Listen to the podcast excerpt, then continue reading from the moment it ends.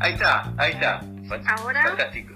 Sí, sí, ahora fantástico. ¿Cómo estás, María Laura? Bien, buenas noches te escuchamos, a todos. Te escuchamos muy bien, ¿eh? Bueno, antes que nada, antes, bajo, pero bueno, estamos.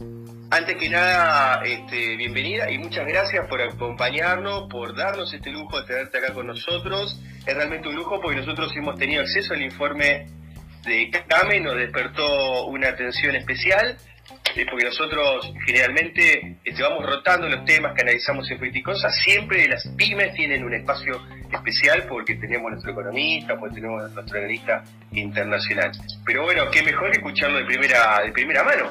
Sí, realmente era, era algo que teníamos pendiente, Luisito, mi visita al programa y como habíamos hablado hace un tiempito de la cuarentena, que te dije, espérame que voy a tener un informe que va a valer la pena porque nos gusta hablar con, propiedad, con datos, con relevamiento y veníamos transitando las mujeres emprendedoras, empresarias y productoras a partir de, que se desata esta pandemia, veníamos este, transitando esta problemática y bueno, llamamos urgente a hacer esta medición a nivel nacional en un relevamiento que, duró tan solo ocho días y se midieron 2.370 casos. De estos 2.370 casos, más de 700 de la provincia de Buenos Aires. Y bueno, en la provincia de Buenos Aires se acentuó aún más el porcentaje y nos da un 83% en cuanto a que las mujeres sentimos incrementadas las tareas durante esta pandemia, ¿no? Claro. Bien, entonces, este informe que ustedes lograron, que lograron conformar, por lo que nos decís, han hecho un análisis exhaustivo, mucha, mucha, mucha información han tenido que, este, que recabar, indica que el 81% de, de las eh, mujeres eh, han cesado sus actividades. ¿Cómo es esa, ese índice? Hay dos. Hola María Laura. Sí, sí, yo sigo acá. Ah, bien, bien, porque te fuiste la...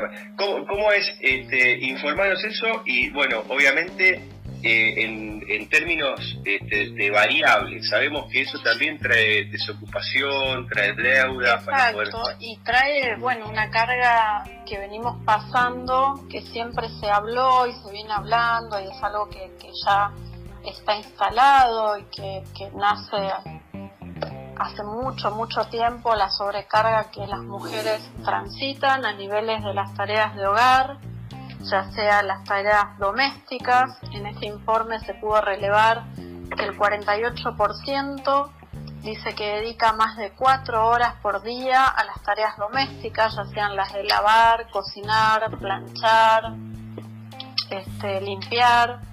Y las tareas de cuidados, ¿no? que son los cuidados de los menores y de los adultos mayores, que siempre este tipo de tareas sobre, eh, siempre caen sobre las mujeres y sumado a eso las tareas hoy que muchas de, las emprendedoras, las empresarias están haciendo de, tarea de escuela, de docente, ayudando en el apoyo escolar a los hijos, porque no muchos se pueden conectar solos.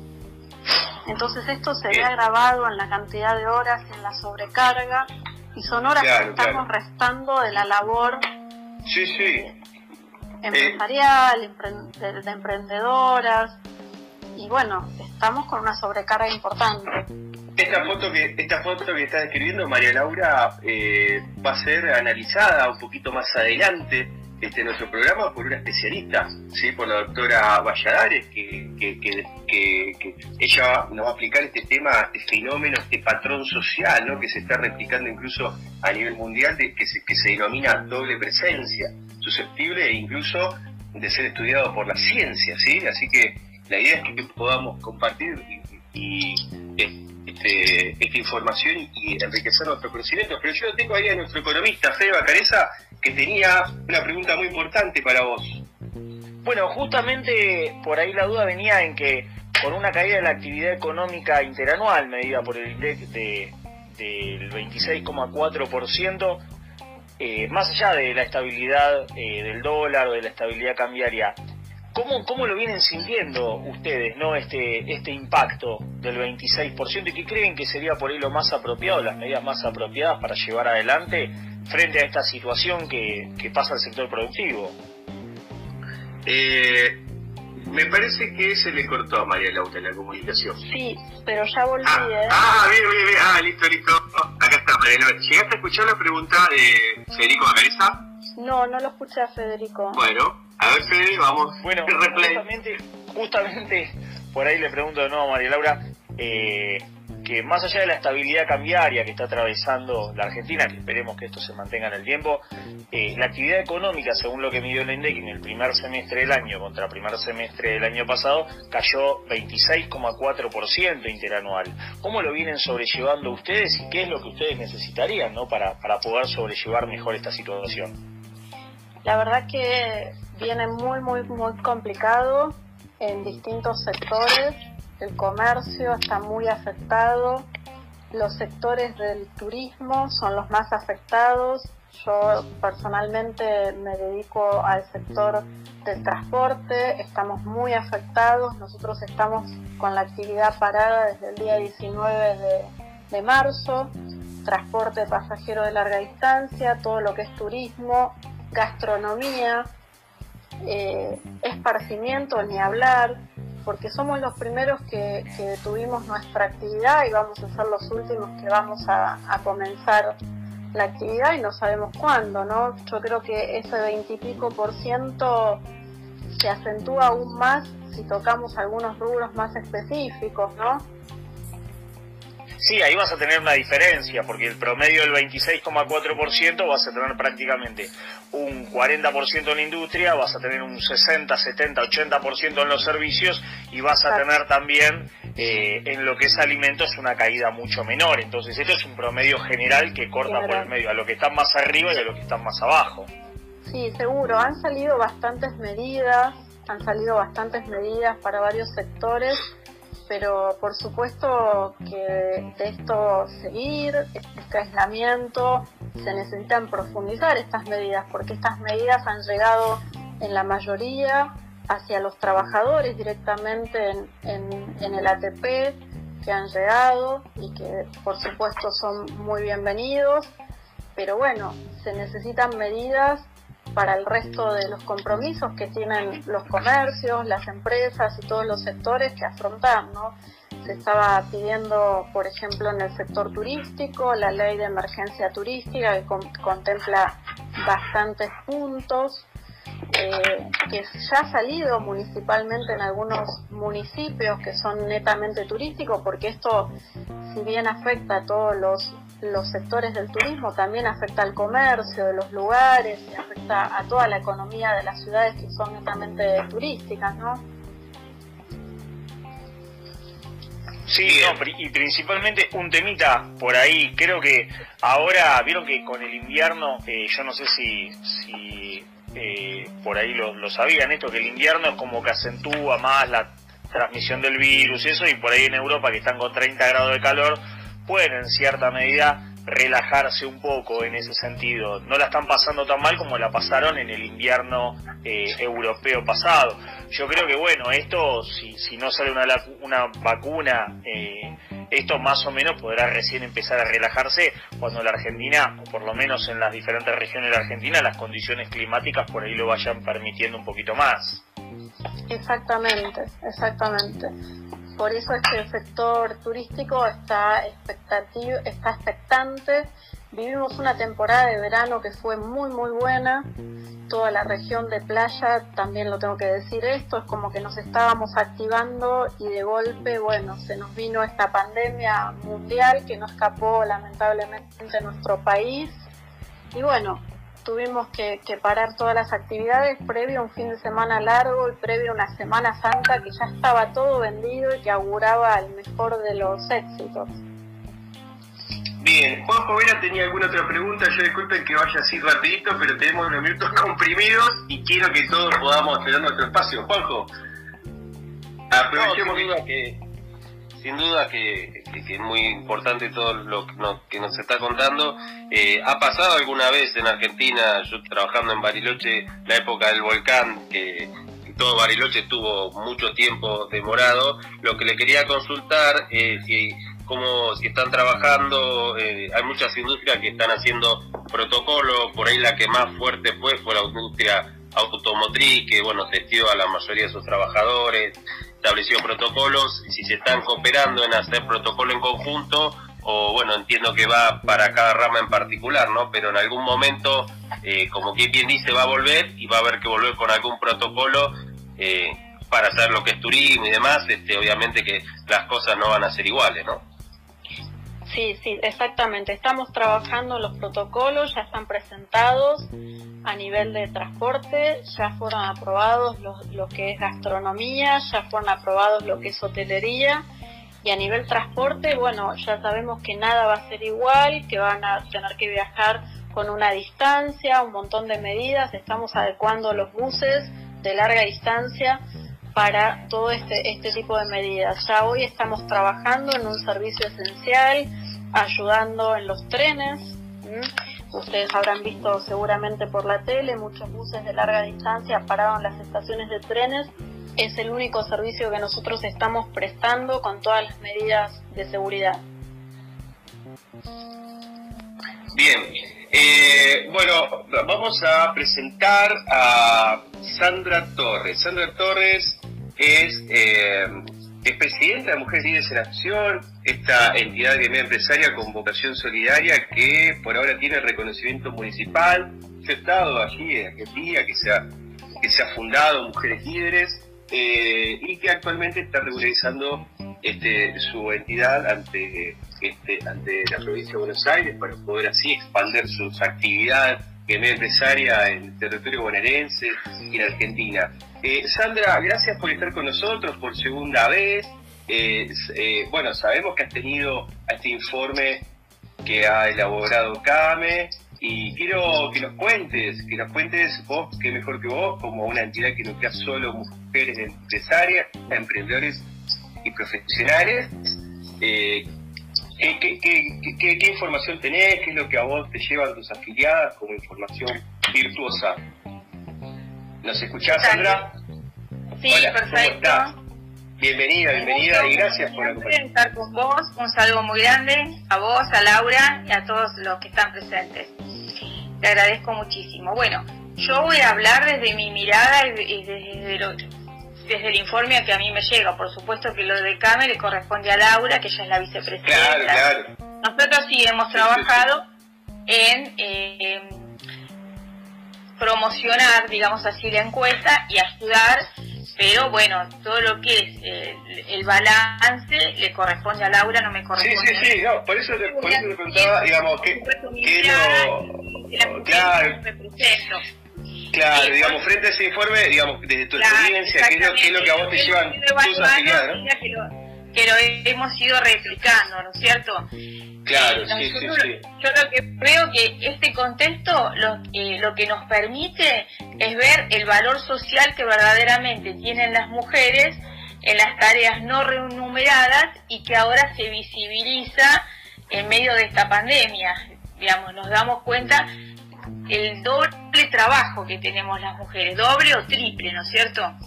porque muchas mujeres conviven con personas mayores y que ahora son de riesgo y tienen, bueno, tienen que cuidar los, eh, los chicos, las familias, el trabajo escolar que es sumamente estresante. y por eso nosotros hicimos justamente un, encuentro para que ayude a las familias en esto porque mm, es, algo que realmente agobia muchísimo a las madres, todo lo que es el las tareas escolares.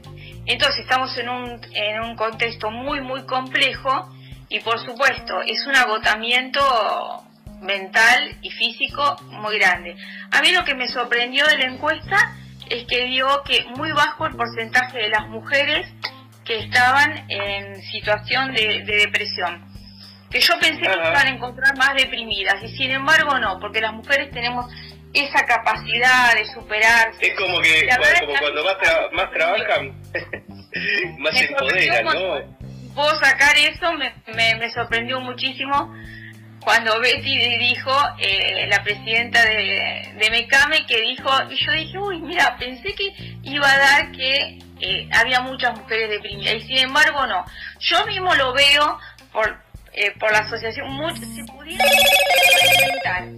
como dice Laura, por supuesto que más que ella lo sabe, el turismo está tan afectado y, nosotras tenemos unas cuantas con agencia de turismo y bueno. Y poder este, escucharla. Yo les cuento, eh, este, Fede, Juanjo, eh, y, también este, que aproveches, María Laura, para poder hacerle alguna pregunta, este, vos también, Sandra, a la doctora Elizabeth Valladares, ¿sí?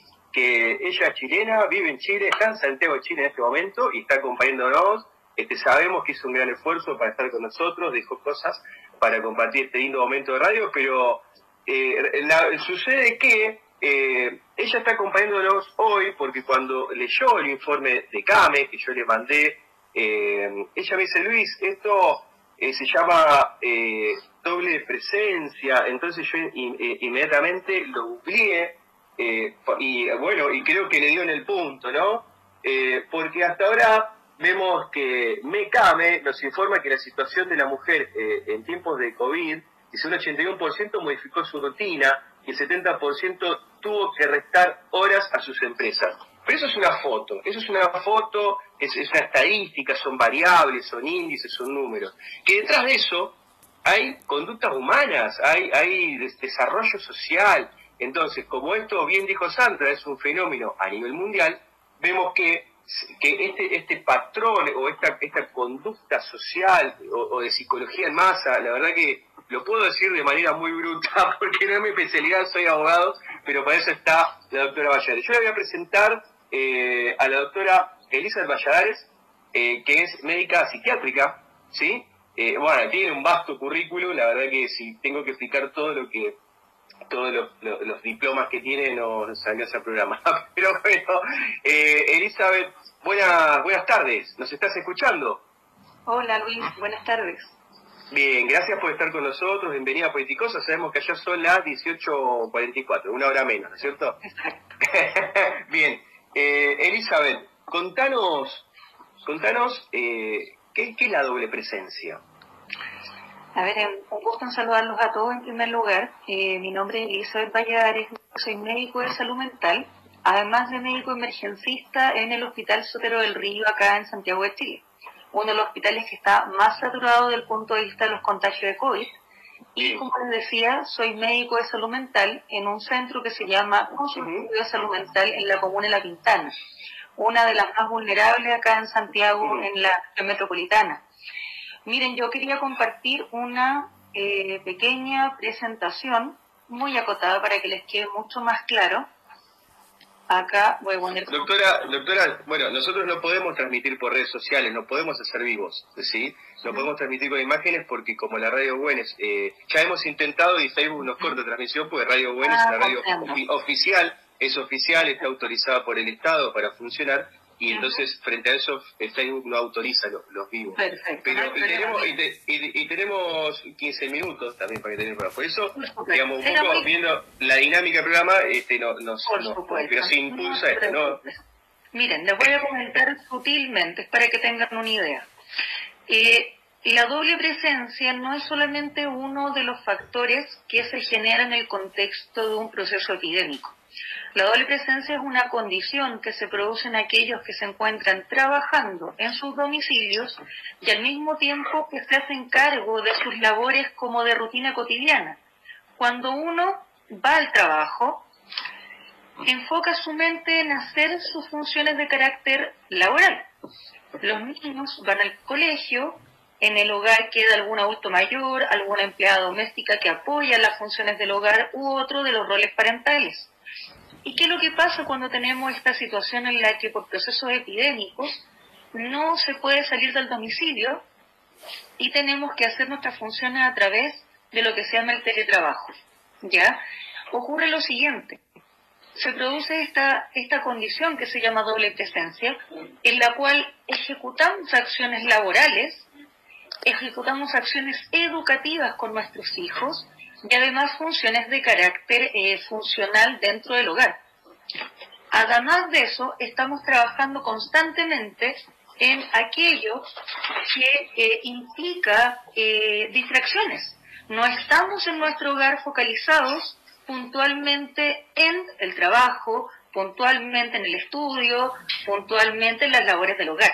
Y todo esto genera un tremendo desgaste, sobre todo para las mujeres que son las que habitualmente se llevan el mayor peso. Y ahí, lógicamente, tenemos que reconocer el hecho del daño que ha generado esto en una sociedad que es principalmente patriarcal, en la cual son las mujeres las que se llevan el peso real del domicilio. Siendo, por ejemplo, este tipo de comentarios como el que hacía adelante la colega acá sobre las mujeres se llevan el mayor peso y los hombres muchas veces no es el caso, por supuesto de todos, pero sí un gran porcentaje refiere a decir yo ayudo o yo coopero con las labores dentro de lo que yo puedo. Y eso no es en realidad cooperar, porque en realidad es parte de sus funciones dentro del hogar aportar el 50% de la carga. Sin embargo, cuando las mujeres deben realizar sus funciones o su 50%, es una exigencia y una imposición que las mujeres realicen esto, tanto las labores del hogar, tanto las labores académicas de los hijos, como el trabajo de teletrabajo de manera perfecta. Entonces, ¿qué ocurre esto? Se genera una condición de estrés mucho mayor porque tienen que lidiar con esta condición perpetua del perfeccionismo y de que la mujer no puede fallar. Sobre todo cuando hablamos de mujeres con cierto éxito desde el punto de vista laboral, empresarias, profesionales, abogadas, médicos, etcétera se dan todo orden de este tipo de condiciones, sobre todo en aquellas que son profesionales por sobre las que han sido amas de casa constantemente. Entonces es una condición súper importante que es importante tenerla en cuenta como uno de los principales factores que va a desencadenar la crisis, que es la cuarta crisis después de un proceso epidémico, que es la crisis de salud mental. Lo que se va a generar ahora es súper potente y que ya está ocurriendo. Que por ejemplo ya lo estamos visualizando, que son una ola masiva de suicidios, aumento considerable del maltrato intrafamiliar, no solo a la mujer, sino que también a los niños, por la intolerancia que genera esta condición de verse continuamente y eh, además de eso un sentimiento de frustración constante porque lógicamente han bajado los ingresos, las personas ya no cuentan con la misma cantidad de recursos que antes, no todos los trabajos están adaptados para el teletrabajo, y eso genera una merma tanto en los recursos como en las condiciones de vida de las personas. Eso es, de manera muy somera, lo que estamos hablando y la causal del estrés que tú muy bien refieres. Claro, claro, claro. Eh, bueno, pero quedan 10 minutitos, súper claro, doctora Valladares, con, con su, con su Esos 10 minutos podamos aprovecharlo para hacerte para hacerte alguna pregunta, incluso si se presenta algún debate, también bienvenido sea. María Laura, ¿querés, preguntarle, digamos, vos que, mejor que vos que pudiste trabajar en este informe, ¿no? Y te vi atenta escuchando lo que explicaba la doctora Valladares. ¿Querés hacerle alguna pregunta? Está silenciada la Está, tenés el micrófono silenciado, María Laura. Luisito, usar esta aplicación que no, la entiendo. Bueno, todo, sea porque somos de Florencio Varela, es lo único que sí. ¿eh? ¿eh? excelente la doctora, muy muy clara y bueno, ha ido al punto, ha ido al punto. Un comentario que quería hacerte que, que ya Sandrita lo hizo y, que, que adelantó y que ella es una guerrera que trabaja mucho en el territorio, siempre la dirigencia gremial nos pide bajar a las bases y al territorio. Ella baja en Quilmes y hemos tenido una repercusión muy, muy buena de mujeres que han contestado la encuesta, también, por supuesto, acá de la región de Brazate y de Florencio Varela. Y que lo que nosotros logramos sacar, yo te lo voy a leer textual, es que las mujeres, aún con todas estas con todos estos porcentajes, nos sentimos preocupadas, productivas y sobrecargadas, o sea que es lo que Sandra bien te comentó. Eh, pensábamos que iba a ser más alto el índice de deprimidas o tristes o angustiadas y no, nos dio muy muy alto, nos dio preocupadas en un 32%, productivas en un 12%, sobrecargadas en un 35%, angustiadas en un 6%, o sea que sacamos esto de positivo, que siempre es la mujer la que sale adelante y la que va adelante, la que se reinventa, la que arma un nuevo emprendimiento, la que sale a pelear, aún con todas estas sobrecargas. Así que eso es lo, lo que nosotros vemos como importante. Coincido totalmente con la doctora con esto de la salud mental. Nosotras continuamente estamos teniendo capacitaciones y nos están fortaleciendo sobre todo en esto, porque estamos sobrecargando con con todo esto, imagínate todas las tareas domésticas, todas las tareas empresariales, todas las tareas gremiales empresarias, porque nosotras sostenemos una red. Nosotros llaman de todas las, provincias y estamos Imagínate, Luisito, lo que es los protocolos de las provincias. No, sí. Hace un rato que abrieron la gastronomía en el sur, que no, que sí. No, pero sí, un delirio. Sí, sí, sí. Yo lo vivo con mis clientes de, de, mi estudio, que son todas empresas, básicamente. Y todo eso se sobrecargan los dirigentes porque nosotros tratamos de dar respuestas a todos, ¿no? A todos los comercios. Pasó hace un tiempo atrás que ahí tuvo una intervención exitosísima en la Cámara nuestra de Florencio Varela con la reapertura de los negocios con la modalidad del takeaway, una gran respuesta de nuestro intendente, de Andrés Watson, en amoligerar y fue el primer municipio que salió a dar una respuesta positiva en cuanto a la carga de la tasa, de la tasa municipal, que los negocios que estaban cerrados no le van a tener que abonar. O sea, son todas sobrecargas y ya se ha dado e-, esta manifestación de enfermedades. Nosotros tuvimos algunas mujeres que han tenido algún temita de ACV, algún temita de estrés, entonces bueno, preocupa mucho la salud mental y hay que es un poco, lo que está explicando la doctora Vallar, es decir, nos hablamos del COVID con la cuarentena, pero después tenemos otras enfermedades, ¿no es cierto?, eh, que, que vienen de la mano de la cuarentena.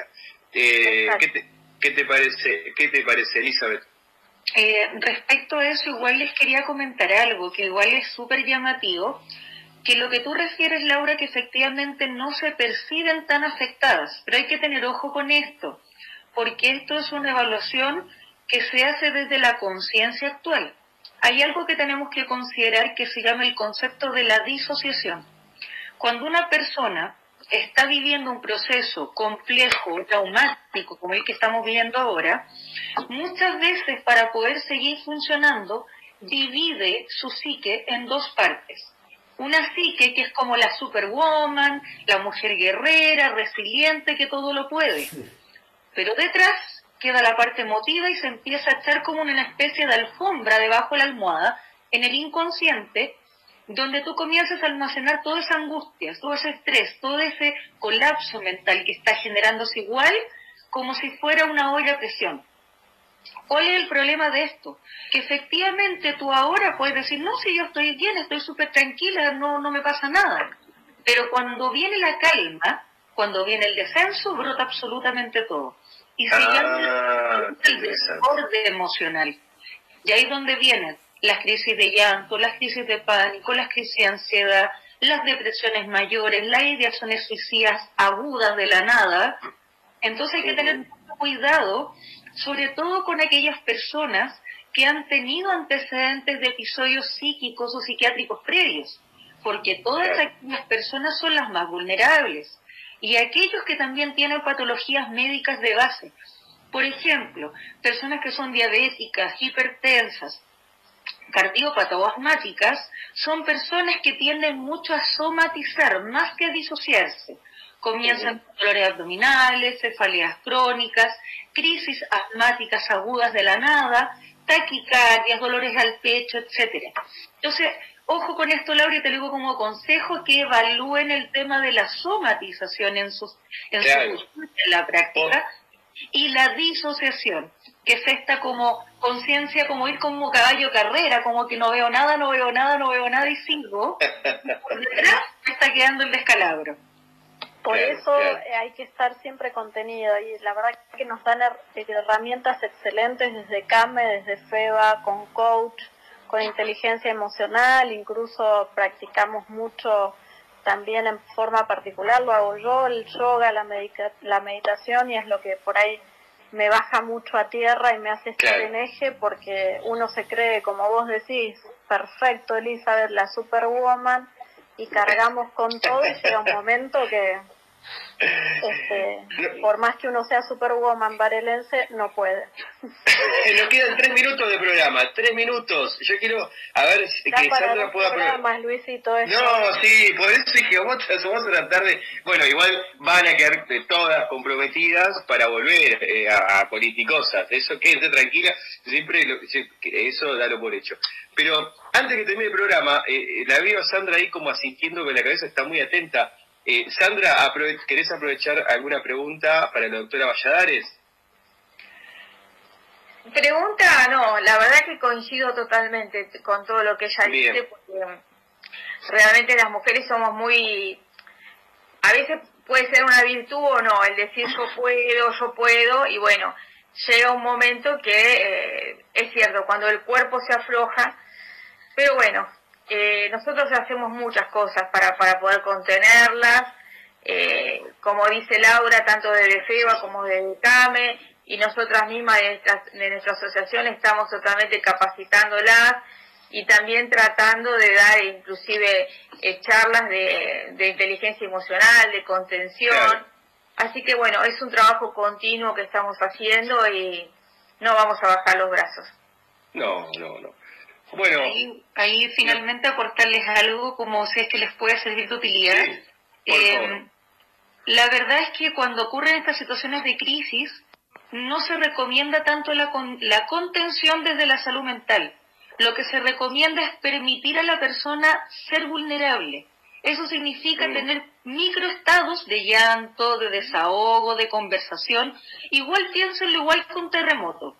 Si las plantas de Nazca están liberando energía cada cierto tiempo, después no va a venir un tremendo terremoto. Pero si la persona se contiene, se contiene, se contiene, va a ser un terremoto grado 10.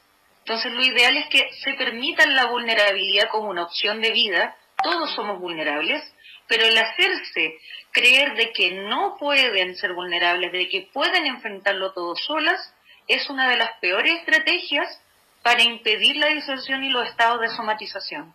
Así que permitirse la vulnerabilidad como parte de la vida. Claro, claro, claro, sí, sí, sí, sí. Totalmente de acuerdo. Bueno, se hicieron las 8 de la noche. Eh, se nos fue el programa. Se nos fue el programa, la verdad que nos quedó, metimos un 20% de lo que teníamos. pero bueno, pero bueno, se pasamos muy bien igual. Eh, doctora Valladares, eh, muchas gracias por estar acompañándonos desde el otro lado de la frontera, permitirse estos minutos para estar con nosotros. Sabemos que dejó cosas eh, dejó cosas de su agenda para estar con nosotros, así que muy agradecido. La doble presencia, mi hija abajo. la doble presencia, ahí está, que, eh, qué, mejor ilustrada. Te dejamos un saludo.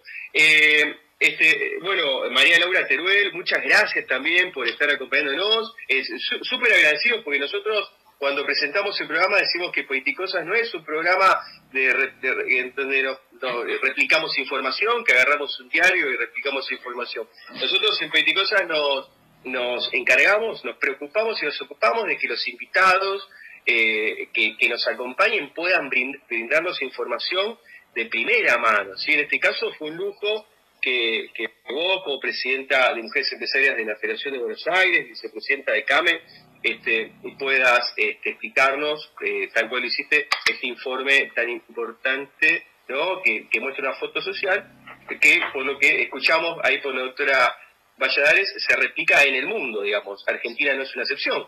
Gracias entonces, María Laura. No, gracias a todo, a todo el panel, excelente, un cariño enorme para ustedes y a cuidarse que se vienen semanas intensas. Sí, se viene el frío. Sandra Torres, como siempre, una amiga de la casa, ella me acompaña con todo, es una genia Sandra. Eh, gracias por, por acompañarnos, ¿sí? Gracias a vos por invitarme bueno, un cariño muy grande para vos y para todos los integrantes del panel. Un gusto. Quedan comprometidas, quedan comprometidas para volver en cualquier momento a Politicosas, ¿sí? Y bueno, ¿y qué, qué, decir de mis coequiper, Fede? Bueno, lunes más. Mandar es, un gran abrazo y, la verdad que el programa estuvo súper interesante. Súper interesante, Fede. Yo me fui eh, totalmente enriquecido en conocimiento. Me enteré que hay un, patrón social que se llama doble presencia. Este, me enteré que las mujeres empresarias están pasando peores que los hombres empresarios. Bueno, en fin. Eh, otro lunes más, acá Fede, nos encontramos este, mancomunados para pasar un lindo momento de radio. Y Juan Jovera, nuestro licenciado en Ciencias Políticas y Relaciones Internacionales. Juanjo, gracias por estar siempre firme al pie del cañón. Gracias a Sandra, Laura y a la doctora Elizabeth. Y qué importante la conformación de las redes y contención y todos estos intercambios para esto que es tan desconocido, ¿no? Hasta ahora. Muy bien, 8 de la noche, 2 minutos, le vamos a dar el pase a Gustavo Orlando, mi amigo personal Gustavo Orlando, director de Radio Buen que está operando en la radio, en el piso, eh, junto a todo el equipo de Radio Buen, DJ Piero, Carlitos, para que nosotros podamos darnos este lujo, si cada uno de nosotros podamos salir desde, nuestra casa, haciéndole caso a Alberto en cuarentena. ¿sí?